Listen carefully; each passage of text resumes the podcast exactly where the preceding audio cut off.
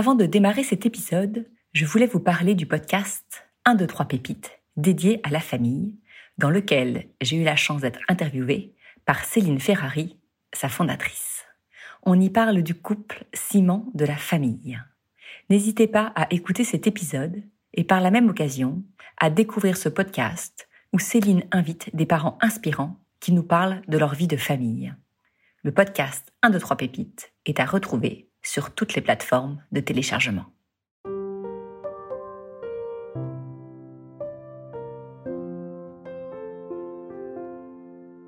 Bienvenue sur Au cœur du couple, le premier podcast qui vous donne la parole sur votre vie de couple. Je suis Swazi Castelnerac, créatrice du concept Save You Love Date. Je suis Marie-Lise Richard, psychologue spécialisée en thérapie de couple. Sur ce podcast, nous échangeons chaque semaine avec vous sur les problématiques, les doutes, les obstacles que vous rencontrez dans votre vie de couple. Et nous vous livrons des outils concrets pour vous aider à construire la vie de couple à laquelle vous aspirez.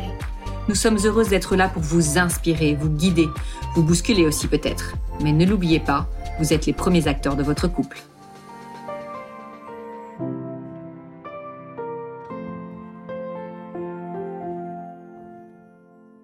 Aujourd'hui, nous avons la joie de recevoir à notre micro Sylvie et Luc. Sylvie et Luc sont mariés depuis plus de 40 ans.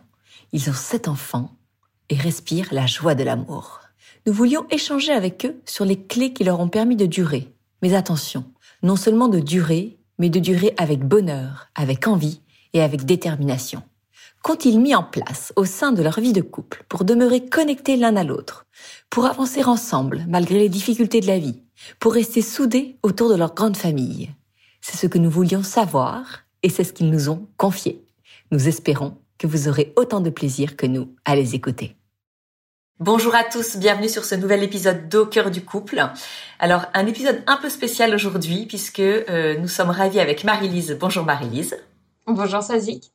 Nous sommes euh, ravis aujourd'hui d'accueillir euh, Sylvie et Luc.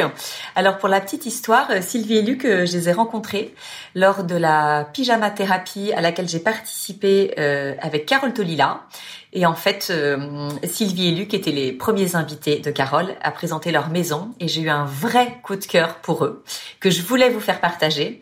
Donc je pense que ça va être le cas grâce à cet épisode. Vous allez voir, ils ont vraiment quelque chose de très particulier euh, et je, voulais vraiment pouvoir, euh, avec Marie-Lise, qu'on puisse échanger avec eux sur les clés qui ont fait que leur couple et que leur amour durent longtemps et durent en beauté. Alors bonjour Sylvie, bonjour Luc et bienvenue. Bonjour Swazik. Bonjour Swazik. Alors on est vraiment, comme je disais, très heureux de, vous accueillir sur ce, sur ce micro. Alors pour commencer, j'ai envie de vous faire un petit exercice que j'aime bien. Est-ce que vous pouvez vous présenter, mais de façon euh, croisée? C'est-à-dire que Sylvie, vous nous présentez Luc et Luc, vous nous présentez euh, Sylvie. Alors, je présente Luc. Euh, Luc est décorateur, fabricant de meubles. Euh, il a 67 euh, ans. C'est mon mari depuis plus de 40 ans. Il est euh, scorpion de signe astrologique. Il est très créatif, très indépendant. Il n'a pas de hobby particulier si ce n'est la décoration et son métier. Il est fin cuisinier. Qu'est-ce que je peux dire encore? Un petit défaut peut-être? Il, est indépendant, c'est-à-dire que quand il a une idée en tête, euh, une passion, ben voilà, il faut que ça se fasse. Euh, J'appelle même pas ça un défaut parce que j'ai à peu près le même. Donc euh, voilà. Non, c'est pas.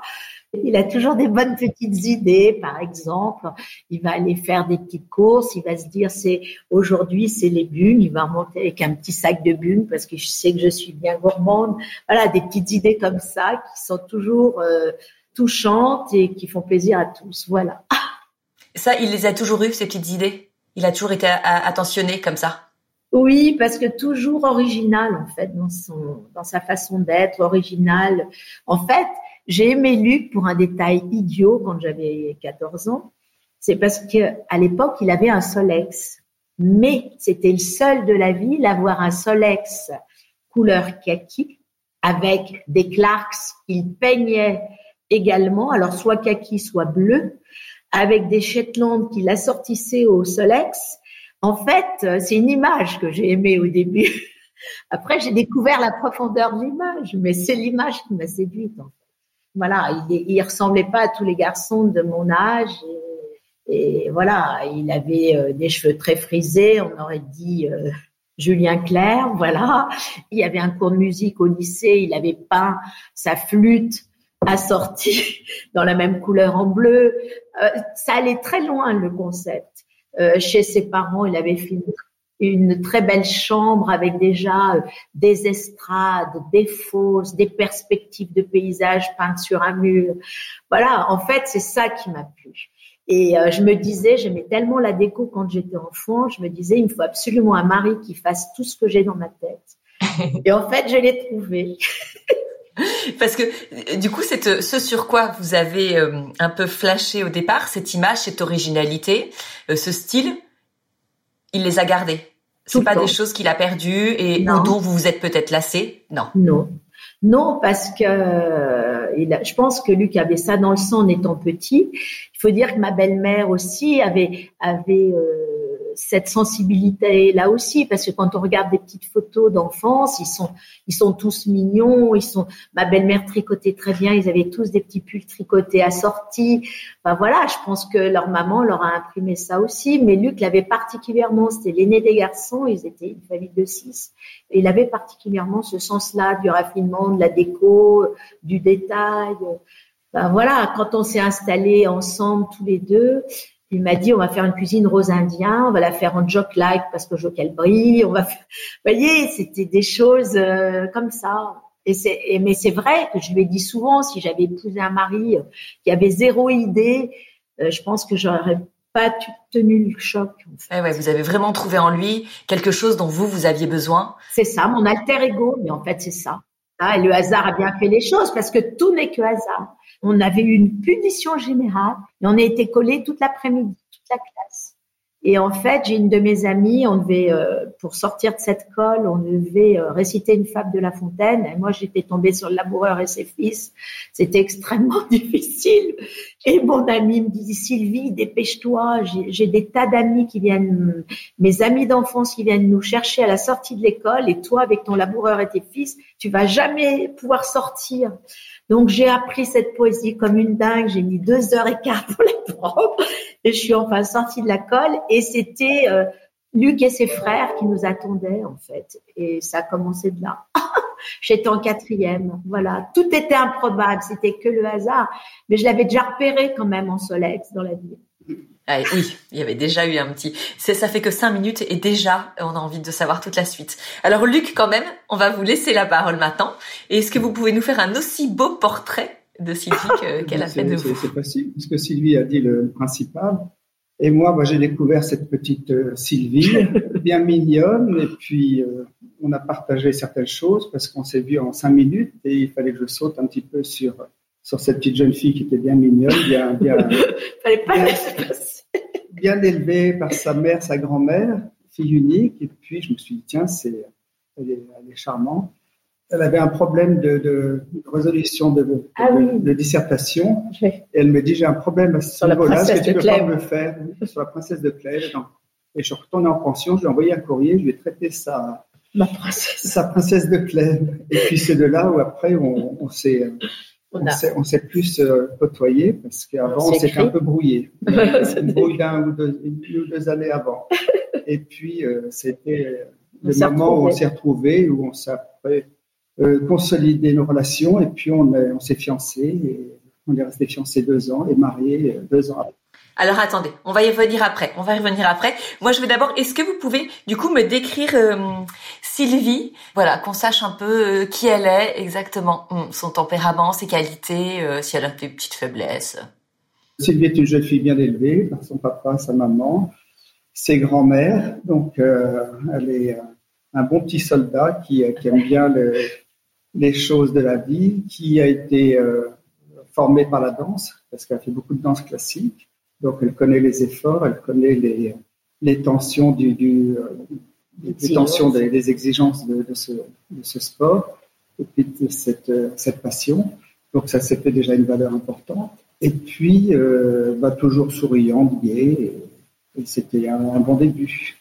Et aujourd'hui, c'est des choses, vous la décrivez comme ça, de la même façon? C'est, Ça a toujours été dans cette même veine, donc il n'y a jamais eu de problème. De... Les, épreuves qui, qui, ont pu traverser notre vie, mais c'est, le lot de tout le monde, je pense. Et est-ce que vous auriez un petit, un petit, un petit défaut, un petit, une petite faiblesse à... Euh, un défaut, bon, je pense pas beaucoup. Quel défaut Quel défaut Je peux pas dire. Euh, bah, je têtu. Oui, c'est ce que j'allais dire, un peu têtu. Pourquoi c'est toi qui réponds J'essaie de voir mes défauts, mais c'est ça. Oui, un peu têtu. Auto-analyse. Et puis, euh, ah. attendre que l'orage passe. et puis retrouver le, la petite euh, étincelle qui fait qu'on peut re-rentrer dans, la et euh, Sylvie, elle, a, dit qu'elle a été séduite euh, par l'image que vous dégagiez, que c'est ça qui l'a fait aussi tomber amoureuse.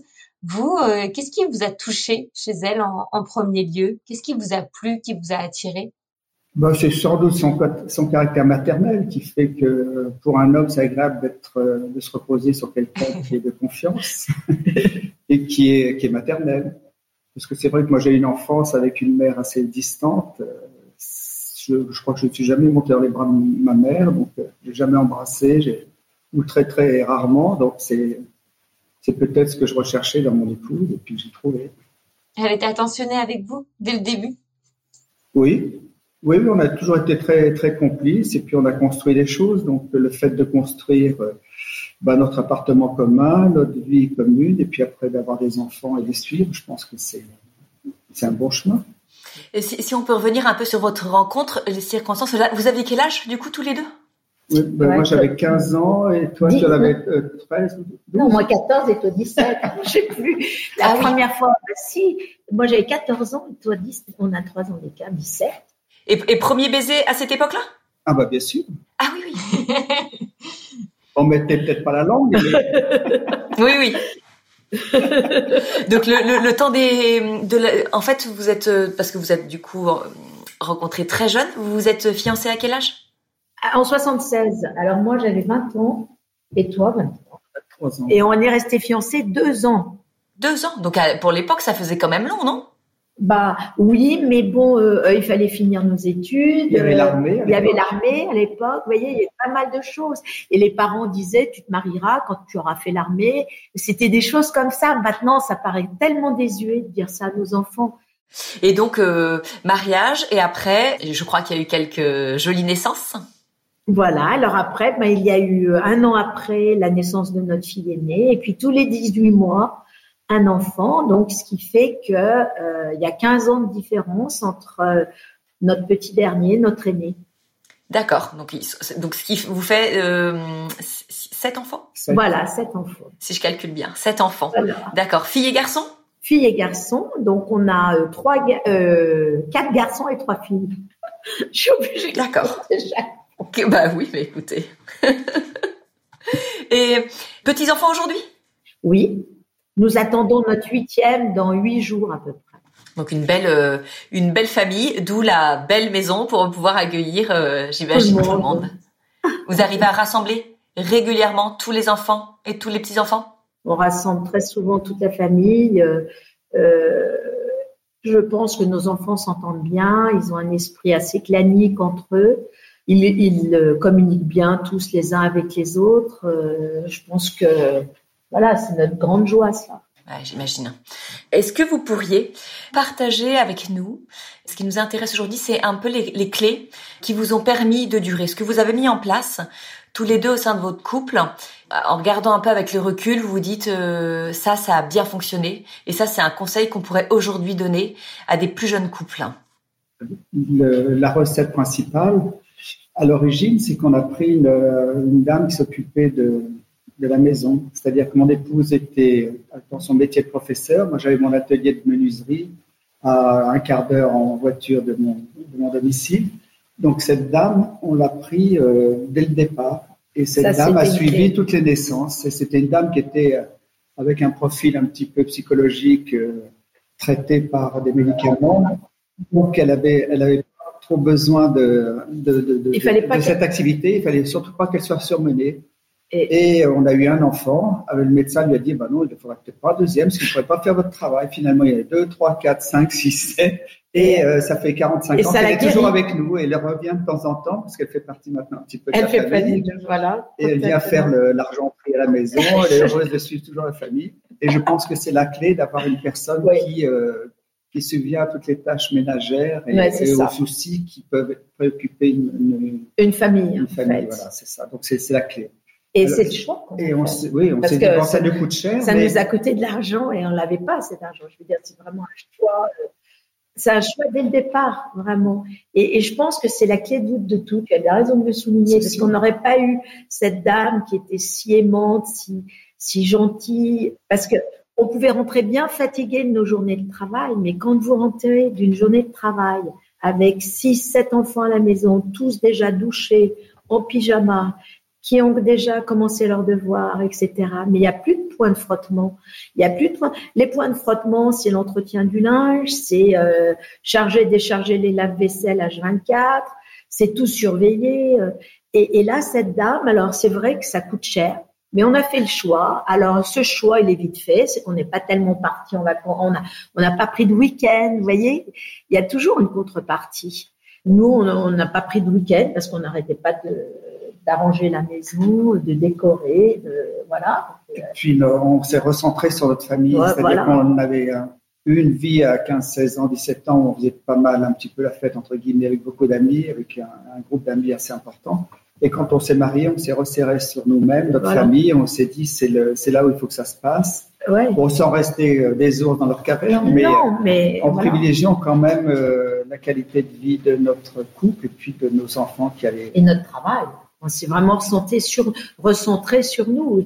Et puis, vous savez, quand vous avez une telle charge d'enfants, vous pouvez pas partir tous les week-ends comme des dingues parce que rien que de défaire les valises le lundi et de les faire le vendredi, c'est déjà une telle épreuve que voilà. Et puis on avait surtout une maison très, agréable. Rapidement, euh, creusé une piscine. J'ai creusé une piscine moi-même. J'ai sorti, je sais combien, 50 mètres cubes à la pelle, à la brouette. À la main. À la main. Donc, euh, on s'est fait une piscine dans les années.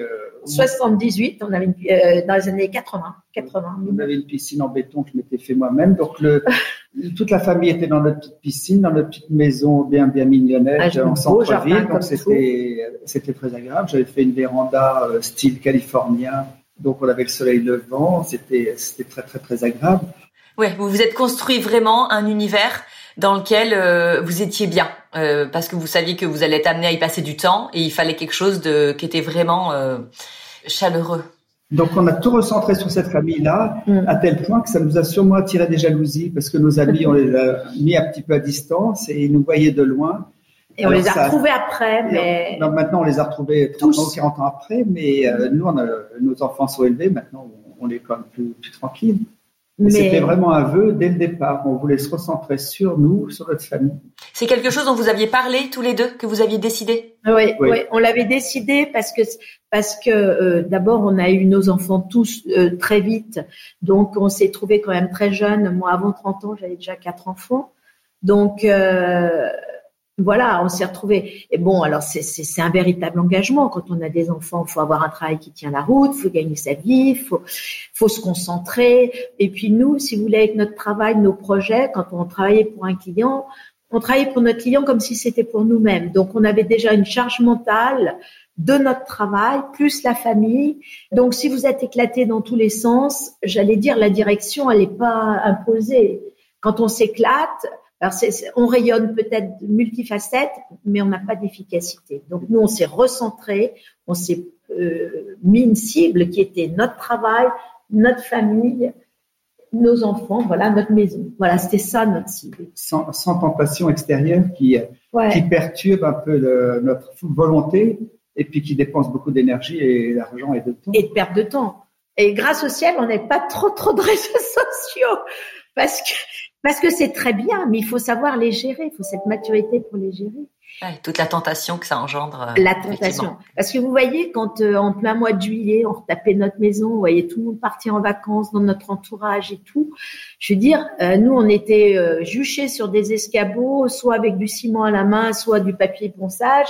C'est pas tellement glamour, mais c'est des passages obligatoires. Je pense que et c'est ça aussi ce qu'il faut c'est le couple, mais ce qu'il faut transmettre aux enfants, c'est que la vie, c'est pas toujours tout rose et qu'il y a des passages obligatoires, qu'il faut savoir serrer les dents. Et si au moment de serrer les dents, le couple se disloque, c'est dommage. C'est pour ça qu'il faut se recentrer. Je pense que la clé, c'est ça, c'est se recentrer l'un avec l'autre pour faire quelque chose et envisager quelque chose. Sinon, euh... je compare ça souvent. Je vais expliquer à mes enfants, c'est comme un faisceau laser. Le faisceau laser, si ça, euh, ça perce les, euh, le fer. si ça pèse le fer, ça pèse le verre, etc., c'est parce que le, c'est très très concentré. Mais si vous avez une vie qui est complètement dispersée, vous ne pouvez pas euh, atteindre votre but. Vous êtes complètement euh, éclaté.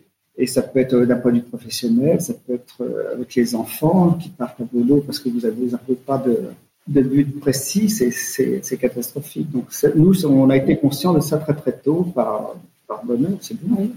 Parce que, parce que euh, qu'une famille nombreuse, vous, vous en avez quatre.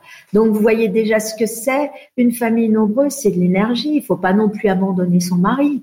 Il faut s'occuper des enfants. Il faut s'en occuper de chacun à part entière de façon assez égalitaire, sauf si on a au travers euh, ben, un enfant qui a besoin de plus d'encadrement parce que de par sa santé, de par voilà. Mais il faut essayer en tant que maman et papa de faire à peu près. Je dis bien à peu près parce qu'on n'est pas des épiciers à tout peser dans une balance, mais mais voilà, il faut se consacrer donc à, à, son couple, à son mari ou à son épouse, à son travail. Ça fait quand même énormément de facettes. Et je pense que la, réussite d'un couple, c'est d'essayer autant que possible de négliger aucune de ces facettes. N'en négliger aucune, mais du coup faire en sorte qu'il y en ait aucune qui prenne trop le pas sur les autres. On voit beaucoup aujourd'hui la place que, en tout cas nous, dans les couples qu'on enfin avec lesquels on partage avec Marie-Lise et Marie-Lise le, dira mieux parce qu'elle elle, elle les voit en consultation, c'est cette place que prennent les enfants dans la vie des parents aujourd'hui et du coup se d'être focalisé énormément sur le bonheur des enfants, sur leur épanouissement en s'oubliant soi-même et du coup en oubliant son couple. Et j'ai l'impression que quand on vous entend parler, que vous en fait vous avez su quand même catégoriser et que votre couple euh, il y avait la base, que vous avez justement fait l'effort de prendre cette jeune femme pour vous aider parce que c'était pour vos activités professionnelle pour chacun, c'était certainement important de pouvoir vous épanouir aussi professionnellement, mais que évidemment vos enfants ont eu leur place, mais peut-être pas trop de place, même en ayant eu sept. Je sais pas, dites-moi si je me trompe, mais c'est l'impression que ça me donne. Eh ben, pas trop de place. Si, ils ont eu leur place à leur niveau. Voilà. Parce qu'ils étaient encadrés par nous. Ils avaient aussi des grands-parents qui les reprenaient bah, tous les mercredis. Tous les mercredis. Donc, les grands-parents les emmenaient euh, faire des, des, promenades à la campagne, des découvertes que nous, on n'avait pas le temps de faire, et puis une attention que nous, on n'avait peut-être pas non plus le, le, temps. Et ils avaient sans doute les mots qu'il fallait pour, euh, pour leur génération de ces petits-enfants. Donc, ils en gardent un très, très bon souvenir. Et nous, on était là plus pour amener euh, bah, l'énergie de, de, bah, pour, pour que tout tourne en rond. Moi, j'avais mon entreprise euh, artisanale, donc j'avais mes clients. Mon épouse était prof, donc elle avait son, le sérieux à, faire avec ses élèves et son, son métier. Donc, euh, les enfants n'ont pas souffert, mais n'étaient pas là mais pas centre du monde. C'était pas les enfants rois. Et ça, nous, il y a une chose aussi que nous faisions, c'est qu'on était assez intransigeants, c'est-à-dire que les enfants, quand les devoirs étaient faits, qu'on avait dîné tous en famille, il faut dire que c'est une grande chance de pouvoir dîner, déjeuner en famille et dîner en famille. Bon, alors plus grands, ils sont allés à la cantine, mais à partir de la seconde. Mais jusqu'en jusqu'en troisième, on ils dînaient avec nous. Euh, non, jusqu'en sixième, ils dînaient avec nous et après en sixième, ils étaient à la cantine. Ils adoraient ça. Mais j'allais dire le soir, tant qu'ils étaient petits, j'ai dire toute la période primaire, les enfants étaient au lit à 8h30. Hein. On, on, dînait ensemble, les devoirs étaient faits, ils étaient baignés, euh, ils avaient le droit de lire dans leur lit un petit peu mettons extinction des feux à 21h grand maximum. Et, et, nous, après, on avait notre vie qui commençait après. Voilà. On n'avait pas toujours ces enfants autour de nous non-stop. Ouais, c'est ça, vous avez su préserver, dans cette grande famille, préserver vos moments à deux, vos moments de couple, ce dont vous aviez vraiment besoin pour tous les deux. Voilà. Mais c'était aussi inscrit dans l'architecture, parce que les enfants avaient une maison, ils avaient chacun une petite maison. C'était beau ce que tu Il y avait un plateau euh, complet où il y avait les quatre euh, ou cinq enfants à l'époque. Et ils avaient tous euh, des maisons, qui étaient perchées à 1m50 de haut avec des toboggans qui descendaient, dessous des jeux pour jouer à la marchande. Donc ils avaient leur univers propre à eux. Ouais. Donc, euh, une fois qu'ils étaient dans leur univers, ils étaient chez eux et Ils adoraient. ils adoraient. Alors, ils avaient une caisse enregistreuse. À l'époque, il y avait déjà des petites calculatrices. Ils faisaient des calculs. Ils jouaient à l'épicerie, ils avaient une cuisinière, ils avaient une épicerie. Les garçons avaient des camions qui rangeaient, ils livraient, livraient les légumes à l'épicerie. J'en avais un qui était un peu plus paresseux, un peu plus petit. Il était dans le transat, on lui apportait les, plats. J'avais une serveuse, j'avais une caissière. On avait fait la niche du chien sous le lit. Enfin, mais c'est passé, on est passé dans le Figaro avec ça parce que c'était une chambre de dingue.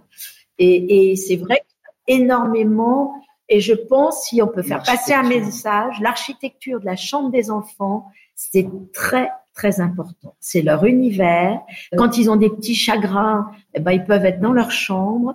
Un petit animal, je pense que c'est très important d'avoir un petit chien. On a toujours eu notre petit fox. Et les enfants qui sont élevés avec des chiens, c'est quand même un, un soutien, c'est une affection. Le jour où ils ont une mauvaise note, eh ben, ils caressent un peu plus le chien et ça va mieux. Et puis un univers. Je sais que dans leur chambre, on avait fait une petite bibliothèque derrière le lit de notre fille aînée. Mais c'est une dévoreuse de, livres parce que quand elle voulait s'isoler de ses frères et sœurs, elle montait à trois mètres du sol dans sa bibliothèque. Alors on lui avait fait un joli petit coussin et elle lisait tous ces Tom Tom et Nana, euh, Charlie la chocolaterie, etc.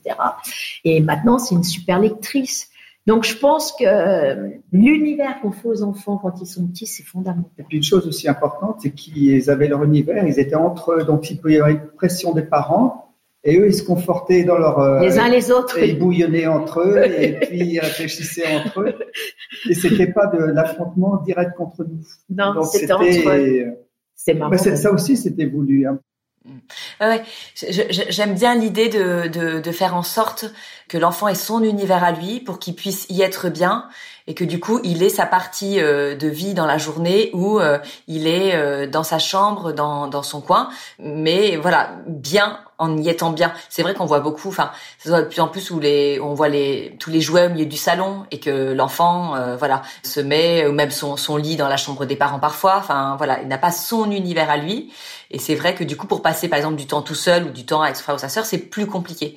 Et du coup, j'aime bien ce que vous dites, le fait que vous ayez euh, pris soin, qu'ils aient chacun leur euh, l'univers où ils étaient bien. Bah alors les jouets au milieu du salon, sûrement pas chez nous, parce que déjà esthétiquement, avec notre façon de voir les choses, on n'aurait pas pu le supporter. Alors en revanche, on n'est pas des parents intra- intransigeants. Nos enfants ont fait énormément de Playmobil partout. Nos garçons avaient des distractions, mais hyper hyper drôles. Nos deux derniers ont eu comme distraction, c'est incroyable.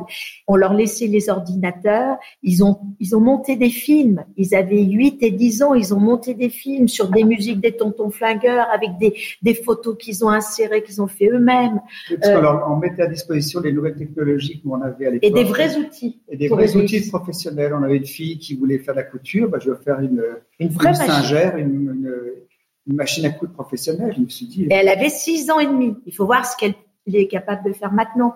Parce que toi, tu as souffert de pas avoir Moi, j'ai vrais là, outils. oui. J'avais des, des outils en plastique et des choses comme ça. Je dis, non, c'est parce que je, je voudrais des vrais outils. Donc, après, je me suis acheté, puis maintenant, je- j'en achète toujours, parce que je me fais toujours Ouais. plaisir. Tu es toujours un grand gamin, tu achètes toujours des outils. mais- Et, euh, ben oui, les enfants, ils ont besoin de s'exprimer avec des choses qui les valorisent, qui les préparent à être adultes, qui les infantilisent pas. Ça, c'est important de considérer les enfants comme des adultes en devenir et comme des adultes. Mon père m'a exactement éduqué comme ça. Quand j'étais enfant, j'avais un vocabulaire assez euh, élaboré par rapport à mon âge. Et mon père m'a toujours dit, je t'ai toujours parlé comme à une adulte. Je ne savais pas à quel moment tu allais pouvoir euh, faire le saut dans le passage adulte. Donc moi, on m'a jamais dit, on va te donner ta sous-soupe, euh, prends. On m'a jamais parlé comme ça. Et du coup, euh, je pense que c'est une chance et une force parce qu'on n'a pas à faire d'efforts ensuite pour s'exprimer, soit en public, soit n'importe où. Les choses viennent naturellement. euh, la parole, c'est comme euh, l'appétit. On a envie de manger, c'est naturel. On peut s'exprimer, c'est naturel. Et ça aussi, ça se cultive dès l'enfance. Et on a toujours parlé à nos enfants comme ça, et ils n'ont pas de problème d'expression parce qu'ils ont toujours, bien sûr, manié la langue française et, et on, on les a jamais traités comme des bébés. On, a, Jamais. on a évité surtout de leur montrer euh, des choses qui ne soient pas de leur âge. Parce que Mm. c'est vrai que on leur montre des choses, des structures qui abîment, qui cassent. On les Ou qui les font grandir trop vite parfois. Voilà, c'est ça. Voilà. Pas, effectivement, il y a, un temps pour tout. Et euh, Alors ça, ça, ça me vient euh, par rapport à ce que tu viens de dire. Euh, on n'a jamais euh, créé de soucis à nos enfants. Vous voyez, quand vous dirigez une entreprise, vous pouvez avoir des soucis avec votre banquier. La vie n'est pas un long fleuve tranquille. Donc tous les soucis d'argent, on n'en a jamais parlé. Alors ça peut avoir un effet pervers parce que les enfants peuvent penser qu'ils savent pas d'où ça vient trop, mais on est parti du principe tant qu'un petit enfant ne peut pas apporter la solution. Et quand tant qu'un enfant n'est pas capable euh, de pouvoir dire je peux t'aider maman, etc., j'en ai les moyens, nous en tant que parents, on ne peut pas leur créer euh, des soucis, euh, une charge mentale de soucis. Donc nos propres soucis de parents, je pense que le tant qu'on peut le faire, il faut éviter de, les faire, de le faire rejaillir sur les enfants quand ils sont petits. Alors bien sûr, après ils grandissent, ils ont la notion de l'argent du temps, des efforts. Bien sûr. Et euh, un petit enfant de 6 ans, il faut pas lui dire, bah tu vois, maman, euh, elle ne peut pas t'offrir ça parce qu'elle n'a pas d'argent. Moi, si ça m'arrivait, je dirais, je ne dirais pas ça. Je dirais pas, maman ne peut pas te l'offrir parce qu'elle n'a pas d'argent. Parce que là, on crée un souci à l'enfant qui se dit, mais je vais manquer de. Non, on peut dire, tu vois aujourd'hui, ma chérie, ça n'est pas raisonnable. Je pense que tu as eu ce qu'il te fallait pour ta journée. Nous verrons demain. Il y a une autre façon de contourner les choses qui sont plus joyeuses, qui vont moins euh, faire rentrer l'enfant dans la difficulté. Et, parce qu'un enfant, c'est vite inquiet. Et euh, je pense que nous, en tant que parents, même si on a de fortes inquiétudes, il faut éviter le, le plus possible de les faire supporter à un enfant qui n'a pas la solution et qui va se faire du souci pour sa maman, son papa, son frère ou sa sœur. Et alors, j'ai envie de vous demander, du coup, quand entre vous, au sein du couple, il y avait des, des tensions, comment est-ce que vous faisiez? Est-ce qu'il vous, êtes, il vous arrivait de vous disputer devant vos enfants, de vous emporter devant eux, ou au contraire, vous avez fait attention à ça? On s'est jamais disputé. On s'est jamais. on n'a jamais. Non. On n'a jamais eu de scène de ménage incroyable. Et, et mais si on avait, j'allais dire, des, choses, importantes, même à régler, importantes, euh, il n'y avait qu'un endroit, c'était notre chambre, pas dans nos enfants. Mais vous emportiez jamais l'un l'autre parce qu'on voit quand même que vous avez deux tempéraments et ça vous arrivait pas de, voyez, parce que l'autre vous agaçait, parce que dire tu m'agaces, tu m'énerves, euh, voilà, des choses un peu, un peu, un peu plus houleuses. Oh, par exemple, moi je peux dire à mon mari, allez Luc, ça suffit, toi aussi, mais ça, ça va jamais. c'est pas très méchant. Non. Non. Il faut dire qu'on a, ça fait 45 ans qu'on vit au quotidien avec nos enfants, avec tout le monde. Et on, Dans notre on, on mange trois fois par jour ensemble. donc la communication est très lisse. Ça se fait. S'il y a des petits conflits, ça règle rapidement, ils sont exprimés. Non, on n'a pas de, de soucis, de, de, choses emmagasinées qui explosent. Oui, voilà. En fait, ce qu'il faut éviter, c'est d'emmagasiner, d'emmagasiner pour avoir l'explosion du Vésuve. En fait, il faut désamorcer, je pense. C'est ça aussi, désamorcer au quotidien. Euh, dès qu'on voit que l'autre bah, va pas trop bien, on lui demande aussi. On peut lui dire, je vois que euh, moi je peux dire à mon mari, je, je, te trouve un peu, comment je peux te dire, un peu triste ou un peu taciturne. Qu'est-ce qui se passe? Alors il peut me dire, bah voilà, j'ai souci de machine, j'ai si j'ai là, voilà. Mais c'est pas, c'est pas grave. C'est de faire en sorte de rester connecté l'un à l'autre, d'être au fait de ce que vit l'autre pour justement pouvoir euh, avoir cette attention. C'est ça. Il faut s'intéresser à l'autre tout le temps. Parce que c'est un peu compliqué, une femme, c'est pas un homme. Voilà, c'est ça. Dans quelque chose, un homme autre chose. ça vient de Vénus. C'est quoi le bouquin? Les femmes de Mars et de Vénus. Voilà. Et de Vénus, ouais. Les hommes de, les hommes de Mars, les femmes de Vénus, c'est ça, exactement. Tout à fait. Vous avez euh, dit tout à l'heure là de dire les choses de façon joyeuse avec euh, avec les enfants et euh, j'ai l'impression que c'est une de vos particularités aussi, mais peut-être que je me trompe. C'est l'effort aussi que vous mettez, parce que c'est naturel, d'être toujours optimiste. Enfin, j'ai l'impression qu'il y a cette joie qui transpire aujourd'hui, mais sûrement avant aussi dans votre couple et dans votre vie de famille. Enfin, ça, c'est quelque chose qui vous vient d'où, la, la, joie que, que vous avez? Je pense, alors moi, je pense que ça me vient de mon enfance parce que bon, j'étais fille unique, mais j'ai vécu ça comme une comme une grande joie et pas du tout comme une souffrance. Et j'avais deux grands-mères extraordinaires et très complémentaires. Bah, elles avaient le sens quand même de la scénographie. Euh, j'avais une de mes grand-mères, il fallait qu'il y ait de la profusion, il fallait qu'il y ait de l'ambiance, et l'autre, il fallait du théâtre, de la comédie, de l'opéra. Et ces deux grand-mères m'ont infusé, chacune avec leur particularité. Donc, euh, c'est pour ça aussi que la maison a eu autant d'importance pour nous, parce que euh, je me serais morfondue si j'avais pas eu autour de moi euh, un petit théâtre. Vous voyez ce que je veux dire? Et dans ce petit théâtre, eh ben, on y met euh, sa famille. Et au lieu de présenter les choses tristement à ses enfants, bah, on les présente de manière plus joyeuse. Euh, les repas de famille, par exemple le dimanche, ben, on, fait un repas plus conséquent que la semaine. On, on, met des fleurs sur la table, même si on va les chercher dans le jardin, même si on essaie de faire un petit bouquet improvisé c'est ça la vie aussi. Moi, je pense que la vie, si on la théâtralise pas, si on la prend au pied de la lettre, mais c'est horrible, c'est métro boulot dodo. Moi, je pense qu'il faut mettre de la, fête et du, théâtre dans tout. Mais on en parlait, on parlait au début du vêtement, mais le vêtement, c'est pareil. Le vêtement, si on s'habille n'importe comment, bah, c'est qu'on prend pas soin de son corps. On a un corps qui est tellement extraordinaire. Bah, on l'enveloppe avec des vêtements, choisissant un peu des couleurs qui peut nous mettre davantage en, en valeur. Une maison, c'est pareil, et je pense que des enfants, c'est pareil. C'est faire honneur aussi. C'est faire honneur aux gens qu'on reçoit, c'est faire honneur à, soi-même, de bien recevoir les gens avec un bon repas, même si c'est une blanquette de veau improvisée. Euh, tout, je pense que de théâtraliser, de mettre du bonheur dans les choses, un sourire, un bouquet de fleurs, c'est ça la vie, parce que si, sinon c'est trop morne en fait. Alors moi j'ai quand même envie de vous demander parce que je pense euh, à ceux qui vont nous écouter, qui vont se dire bah oui, enfin c'est un peu facile quand tout a roulé dans la vie, euh, quand on a eu euh, voilà des, des, euh, des, professions où ça s'est bien passé, les enfants allaient bien, étaient en bonne santé. Alors c'est vraiment c'est facile de durer. Mais quand même on imagine que depuis euh, 45 ans que vous êtes ensemble, on imagine quand même que votre couple a traversé des moments difficiles. Une très grosse épreuve. Notre fille aînée a eu un très grave accident de voiture. Elle est restée 74 jours dans le coma. Tous les jours, on nous appelait pour nous dire qu'elle allait mourir dans l'après-midi. Donc, mon mari et moi-même, eh bien, par rapport à cette épreuve, j'allais vous dire, d'ailleurs, les médecins nous ont, euh, nous ont dit, nous ont convoqués pour nous dire que c'était très grave, qu'il fallait sans doute débrancher notre fille parce que on pouvait plus rien faire pour elle et on l'a on l'a compris et que euh, de toute façon d'une épreuve pareille, on allait euh, se séparer ou divorcer parce que c'est les statistiques qui disent ça. Mais c'est vrai. On a eu une réunion collégiale, ce sont les statistiques parce que devant des grosses épreuves, on est différent pour appréhender cette épreuve. Et il y en a, dans le couple, il y en a un sur les deux qui peut dire j'y arrive plus, je vais partir, parce que vous savez, la fuite parfois, c'est pour éviter de, de faire face à une épreuve. Et ben nous, non, ça nous a, ça nous a renforcés, ça nous a. Puis toi, es parti. Mon mari est particulièrement fort. Moi, je suis, je suis méditerranéenne. Alors c'est la joie, c'est le soleil.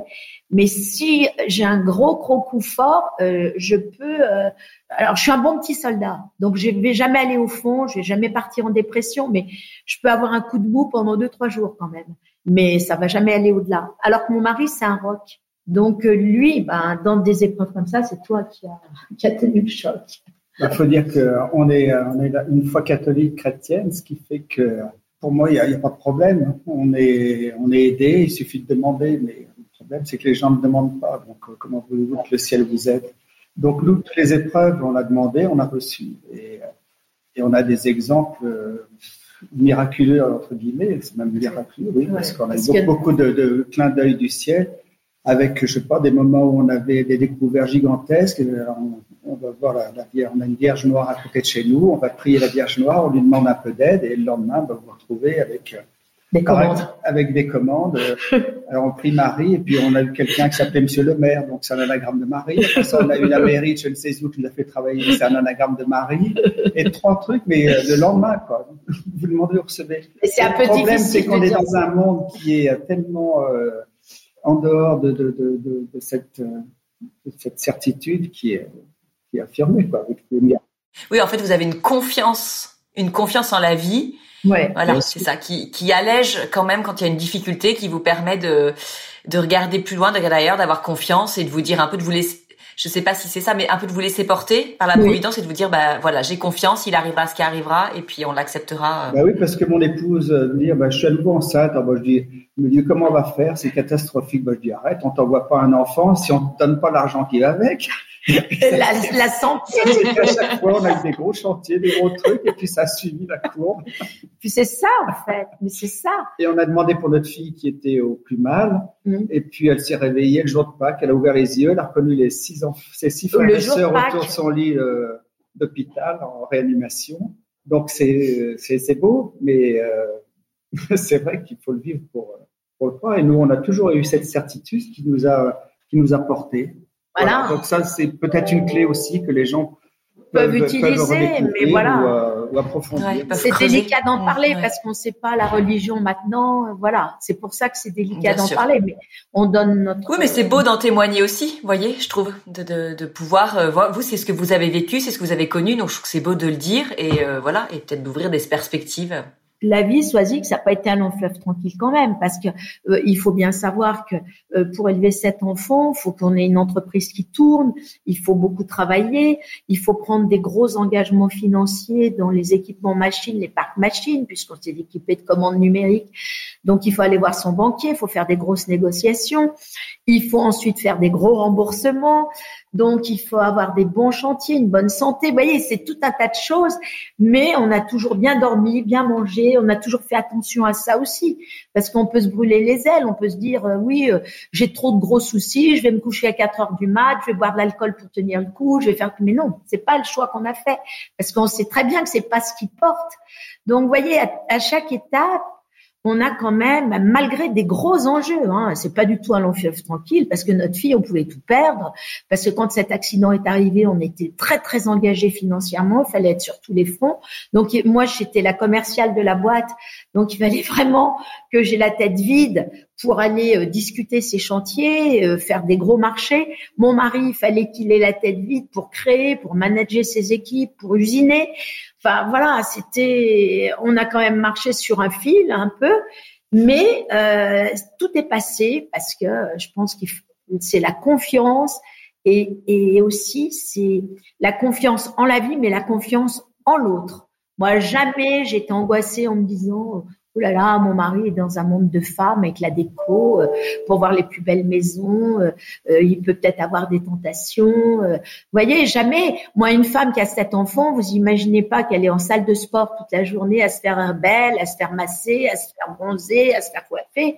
Donc, j'aurais pu me dire, alors que mon mari était plutôt dans dans des ambiances plus luxueuses, avec des jolies dames qui pouvaient l'inviter. Vous voyez, donc et moi, cette confiance, elle est fondamentale parce que euh, je trouve que le plus vilain défaut, c'est la jalousie. En tout cas, c'est celui qui vous qui vous empêche d'évoluer, qui vous empêche d'être joyeuse justement, qui vous empêche de regarder l'autre avec un regard bienveillant. Parce que si vous êtes jaloux de tout, vous vous bouffez votre vie et, l'énergie qui va avec. Donc, euh, moi, j'ai fait confiance. J'ai noté, euh, vous avez dit que c'est, il y a des choix que vous avez faits. Est-ce que vous pensez que vous avez fait le choix de vous aimer? C'est un choix que vous avez posé? T'as choisi bah, tu étais bien belle. Oui, ah bah oui, oui, mais mais une fois ça parti, non, mais je veux dire le choix. Ah bah si, parce que. Mais c'est pas un choix, c'était un, c'était. Au, début, mais vous savez, enfin, euh, parfois euh, avec euh, justement une crise, avec le temps, on peut avoir les, les sentiments qui qui s'amenuisent, on peut avoir un désir qui est moins présent, qui est moins intense, et c'est nous c'est quelque chose parfois qu'on dit au couple avec marie c'est de se de refaire le choix de s'aimer. Hein, pensez au jour où on s'est engagé, on s'est dit ok nous deux ça sera toute la vie. Aujourd'hui c'est vrai que pour moi c'est un peu flou, euh, une période un peu sombre, mais je te rechoisis, je refais, je fais le choix de t'aimer encore. Oui, c'est en fait c'était dans ce sens-là. Oui. Je comprends, mais on n'est jamais arrivé. Non, c'est pas formulé, mais c'est. Oui, oui, c'est automatique. Ça, se fait naturellement sans. C'est automatique. Moi, Marie-Lise, je sais pas si te, euh, si d'accord, mais en tout cas, il y a quelque chose qui me, qui me frappe et même là dans votre façon de parler. Nous, c'est une des clés qu'on a développées dans les cinq clés de l'amour durable, c'est le faire équipe. Et je trouve que vraiment, euh, je sais pas ce que t'en penses, Marie-Lise, mais ça ressort vraiment de tout ce que nous disent euh, Sylvie et Luc. Complètement, je le fait comment ils ont pu euh, s'agencer ensemble, se remettre d'accord sur même quelles valeurs, qu'est-ce qu'on met en avant, qu'est-ce qu'on garde, l'importance de se concentrer sur euh, leur vie de couple et leur famille au détriment peut-être de, de la vie mondaine. Mais euh, moi, ce qui me, me marque aussi beaucoup, Swazik, et on n'en parle peut-être pas assez, c'est dommage parce que les personnes qui nous écoutent peuvent pas le voir, mais c'est la façon dont vous vous regardez, dont vous vous souriez. Et je trouve ça génial. Euh, je me dis, euh, à plus de 60 ans, de se regarder comme ça et de sourire comme ça, c'est, c'est beau. C'est un vrai cadeau, en tout cas, moi, que vous me faites aussi à moi aujourd'hui c'est ce plaisir euh, qu'on ressent que vous avez à être ensemble en fait et à vous regarder. Et je me dis c'est fou il y a des couples beaucoup plus jeunes et qui ont même plus ce regard euh, touchant euh, qu'il peut avoir et, et comment euh, c'est important d'avoir un regard vrai un regard posé et des vrais sourires de la vraie joie partagée. Et ça c'est un, un, un vrai cadeau en tout cas. Merci Merci. Merci. Et est-ce que pour euh, pour conclure, vous auriez un message que vous voudriez adresser aux amoureux qui nous écoutent, aux couples qui nous écoutent, un message pour dire euh, voilà, nous par exemple, ce qu'on aurait aimé entendre quand on s'est fiancé, qu'on s'est marié, quand on s'est engagé? Nos parents nous l'ont dit. C'est la confiance en soi. C'est ça qui nous a euh, ah, regarde papa, euh, Luc, quand on a, quand on s'est marié, quand on avait trouvé notre maison, il y avait un vieux jardin horrible et il avait démonté toutes les bordures jardin en ciment qui étaient affreuses et il les avait vendues sur le journal. Et papa me dit, mais c'est incroyable parce que nous, on pensait enlever ces vieilles bordures en ciment et puis les mettre dans une déchetterie. Luc, il avait fait le bon coin avant le bon coin, il avait revendu ça. Et mon père me dit, mais un garçon comme ça qui pense à tout, qui recycle tout, mais tu ne peux avoir que confiance.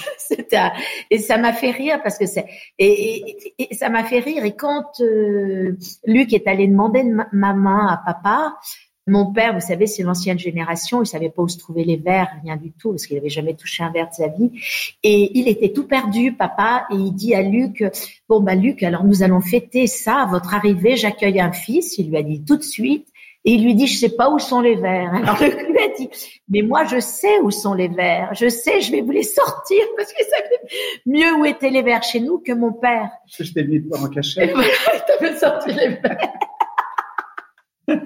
Et donc, en fait, je pense que quand on accueille un enfant dans une famille, quand on sent que ça va être le bon, notre belle-fille ou notre gendre, eh bien, euh, c'est la confiance qu'il faut leur faire et leur donner aussi, parce qu'ils sont jeunes, il faut leur donner confiance en eux.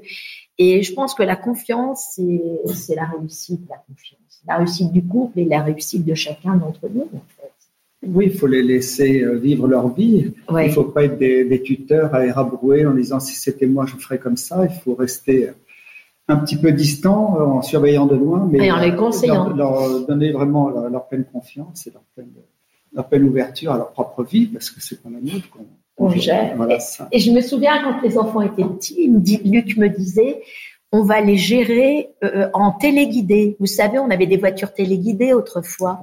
Et il me disait, on va gérer les enfants en téléguidé, c'est-à-dire que on, met les barrières, mais on, on leur fait croire qu'ils se débrouillent tout seuls quand même. Et ça, c'est important parce qu'on a remarqué que quand on s'affronte avec un enfant, si on dit non, c'est non. Si on a affaire à un bon tempérament, il va être dans l'affrontement. Donc, il faut faire de l'accompagnement. Et nous, on a toujours essayé. Vous voyez, on avait notre fille Iris qui commençait d'être pas mal addict à l'informatique. Quand elle rentrait de l'école, elle se mettait sur informatique. Luc m'a dit, ça va pas durer, ça. On va te brouiller le système. Donc, euh, elle rentrait. Et moi, je disais, oh là là, mais je peux plus, j'ai plus d'internet, j'y arrive plus, je peux plus envoyer un dossier à Monsieur Intel parce que le soir, il y a plus d'internet. Iris sortait de sa chambre, me disait maman, moi c'est pareil, je peux, j'ai plus d'internet. J'ai aussi bien dommage, mais mon mari suspendait internet le soir de 20 h jusqu'au lendemain, où on le remettait à 11 h du soir pour retravailler. Et mais les enfants, ils ont jamais vu ça comme une privation en fait. C'est parce qu'on était à la campagne et voilà. On faisait un peu passer les choses comme ça. Une autre chose aussi, on avait une maison qui était centre-ville très très belle et les enfants grandissant, on a décidé de la vendre pour venir à 8 km de notre euh, destination première, justement pour mettre une distance avec la ville et les, toutes les tentations que les enfants pouvaient avoir. Parce que moi, j'ai vécu avec mes frères en ville, on a fait la, la Java Tout le sans arrêt. Moi, j'ai redoublé ma sixième, ma cinquième, ma quatrième. euh, Non, sixième, Je savais pas ce que c'était que l'école, je pas rigoler. Moi, je me suis dit, mes enfants, ça va être pareil. Donc, on a décidé. T'as eu peur. On a acheté une maison à 8 km. Donc là, ils se sont retrouvés distants de la ville. Il fallait faire du vélo aussi, le sens de l'effort, si on voulait partir en ville. Donc maintenant, ils nous remercient de ça, mais heureusement qu'on l'a fait parce que sinon, je sais pas où on en serait. On aurait peut-être été envahis par nos enfants et on n'existerait peut-être plus. Donc, euh, il faut anticiper. Et puis, euh, En c'est fait, C'est nous qui avons la main. hein. Ouais, il faut anticiper, c'est ça. En fait, une conclusion, c'est de dire aux parents, anticipez votre vie un petit peu comme un scénario, parce qu'il faut quand même la visualiser, il faut la projeter, sa vie. Et qu'est-ce que je dois faire pour guider mes enfants au mieux, en fonction de leur appétence et de leur qualité, sans, sans qu'ils s'en rendent trop compte non plus? Je pense qu'il faut qu'on accompagne nos enfants sans que Il ça faut se pas que voit. ça se voit. Il faut, faut avoir un Mm. coup d'avance. Ouais. c'est un peu un coup d'avance. Et c'est là où effectivement le faire équipe et le, le- la bonne communication vont aider parce que vous allez être raccord tous les deux et ça c'est juste euh, Voilà. C'est juste parfait. Donc, euh, Il faut pas qu'il y en ait un qui dise blanc et l'autre qui dise rouge. S'il y en a un qui dit oui, tu peux sortir, l'autre non, tu ne peux pas sortir, alors là, c'est la fin du... Il faut vraiment être corporate, hein. ça c'est sûr, parce que sinon ça marche pas. Bon bah merci à tous les deux. Alors ce que j'aime beaucoup c'est que dans Au cœur du couple, on parle rarement d'éducation des enfants. Mais alors là, du coup, c'était on a fait à la fois couple, à la fois famille, enfant. Donc je pense qu'on va faire plaisir à vous. Mais non, mais c'est parfait. Ah non non non. Au contraire, je vous en remercie. C'est super parce que je pense que parfois ça manque et on nous le dit. Donc là, euh, puis ça, enfin ça fait tellement partie de votre vie, donc c'était important de le partager aussi. Bon bah vraiment, je pense qu'on sera sur l'épisode le plus long. On en a quand même aujourd'hui 56 ou 57. Mais alors c'était un vrai bonheur de vous écouter euh, tous les deux. Je, je pense à Carole Tolila qui va l'écouter et euh, je suis sûre qu'elle va beaucoup aimer parce que rien que déjà de vous voir dans votre maison, il s'était passé quelque chose. Mais alors là, euh, d'écouter un peu plus sur votre vie, euh, c'était un vrai bonheur. Donc Merci. mille merci euh, à tous les deux d'avoir pris le temps de venir témoigner. Bon bah je pense qu'on peut ne vous souhaiter qu'une belle continuation de durer encore longtemps, longtemps, longtemps. Moi, Ah, j'aimerais encore oh. vivre comme un chêne, j'aimerais encore vivre bien longtemps. mais, mais vous vous retrouverez au ciel, vous le savez. Voilà, c'est ce que je dis. Voilà. Ce n'est qu'un passage, donc. euh, bah, mille merci à vous deux, belle continuation. Merci Swazik, merci à toutes les revoir. deux. Au revoir Maïlite, merci. Merci à vous. Et puis euh, on vous retrouve euh, tous très bientôt pour un nouvel épisode d'Au cœur du couple.